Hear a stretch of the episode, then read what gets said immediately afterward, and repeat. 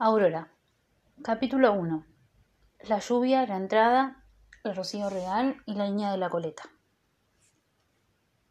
El cielo amenazaba con llover el día en el que Aurora arribó a su nuevo hogar.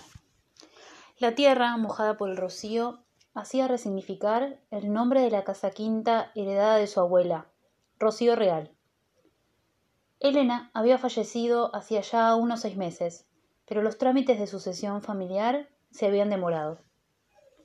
Sus zapatos urbanos denotaban no entender claramente el sitio en el que iba a vivir.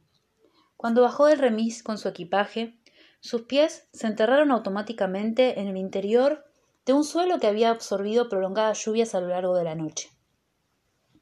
A pesar de su molestia interna y de la imposibilidad habitual de evitar la expresión facial de sus emociones, Aurora trató de disimular y le pagó desde la ventanilla del conductor el importe del viaje al chofer.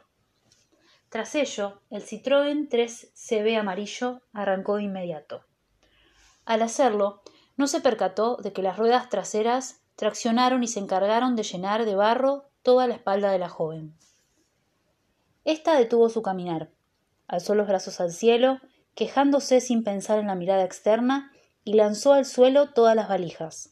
El resultado, su traje rosado de seda y el calzado importado completamente embarrados. Recogió los bártulos caídos y se dispuso a caminar en dirección a la entrada de la antigua casa. La recordaba diferente. El paso del tiempo había hecho su trabajo a la perfección. Una hectárea y media separaba la casa de la tranquera de madera vieja y carcomida por las polillas, y detrás insectos campestres. En la época dorada, la tranquera lucía garabatos típicos de un papel pintado bajo el estilo barroco francés, en tonalidades azules y blancas. La tía Patricia había invertido largas horas de su tiempo libre, el que escaseaba, en pintar a mano pequeños y cuasi infinitos garabatos afrancesados. Tan así era que la madera asemejaba a una porcelana, como la típica que uno decide no usar y guardar en vitrinas inútilmente. Algún que otro arabesco se mantenía con vida en el sector inferior de la hoja izquierda de la tranquera, pero no mucho más que eso. Aurora alzó la vista tratando de sostener su equipaje como podía y allí la vio. La niña corría entre los arbustos que componían la libustrina desarreglada. Llevaba una coleta mal hecha, una remera roja y un shortcito negro que se visualizaba desde donde se encontraba la muchacha. Cuando la niña hizo contacto visual con Aurora, se inmovilizó de manera automática. Ambas se miraron con atención. ¡Ey! gritó la joven, apelando a obtener una respuesta que nunca llegó. Por el contrario, la niña se esfumó rápidamente. Aurora no pudo distinguir hacia dónde se había ido. Un poco consternada e intentando dejar de pensar en lo que había visualizado, continuó caminando hacia la entrada de la casa. Ya había comenzado a llover. El barro que el auto le había impregnado con su tracción comenzaba a aflojarse y a recorrer lentamente la espalda de la muchacha. Su peinado se aplastaba con el agua, su mal humor era insoportable. Solamente ansiaba llegar. La puerta era de madera, con algunos sitios hechos de un metal rayado, al parecer por uñas de perro o algún otro animal. Buscó las llaves que el abogado le había entregado luego de que se confirmara la resolución testamentaria. Abrió la puerta. El crujido de la madera fue lo único que se oyó. Ingresó. Cerró la puerta.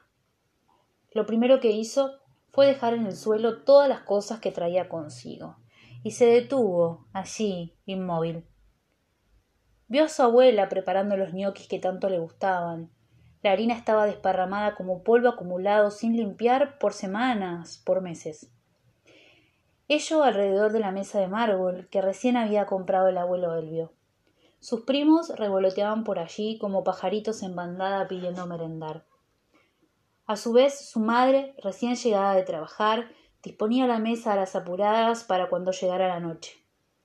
Aún faltaban algunas horas para cenar, pero ella era tan acelerada y precavida en extremo que no podía con su genio al buscar adelantar por demás el desarrollo de los acontecimientos. Cerró los ojos con fuerza y nuevamente observó la casa vacía. Un escalofrío le recorrió toda su superficie corporal. El hedor era insoportable. Un fuerte olor era desprendido por algún objeto cercano. Todavía no podía identificar cuál. Asimismo, una gota de agua caía intermitentemente de la canilla de la pileta de la antigua cocina. ¿Cómo podía ser que hubieran dejado la llave de agua abierta después de que la casa había estado deshabitada durante tanto tiempo? Pensó Aurora, entre tanto intentaba por todos los medios cerrarla. El ruido aturdía su mente. Posteriormente abrió las ventanas. Era imprescindible ventilar los ambientes para neutralizar al menos un poco el aroma nauseabundo, cuyo origen todavía la joven no alcanzaba a detectar. La casa estaba compuesta por cuatro habitaciones, un baño grande con un antebaño, una cocina comedor y un pequeño living. Las puertas de entrada y salida eran dos. La trasera daba a un pequeño jardín. El predio que constituía la casa quinta estaba distribuido a partir de allí hacia adelante. En otros tiempos la abuela Elena utilizaba ese sector de la casa para albergar a sus mejores rosas. Cada mañana las regaba y les hablaba. Lo mismo hacía con los perros que diariamente llegaban al lugar para ganarse con gestos bondadosos alguna porción de comida. El sonido de los alguaciles denotaban la venida de una nueva lluvia inminente volvió a mirar detalladamente el interior de la casa. Al verse rodeada por tanta suciedad, decidió salir un poco del encierro. Delante de la casa había un pequeño parque delimitado por una cerca de metal. Desde allí podían verse las tres hectáreas aproximadas que componían la propiedad. Al salir de la casa, la joven abrió la puerta y la dejó entreabierta. Ya descalza comenzó a caminar hacia la cerca. La tierra, repleta de agua de rocío, penetraba en su piel, mientras que todos sus sentidos se despertaban. Suspiró profundamente. Le costaba caminar por la opresión que sentía en su pecho, pero continuó. Empezó a llover.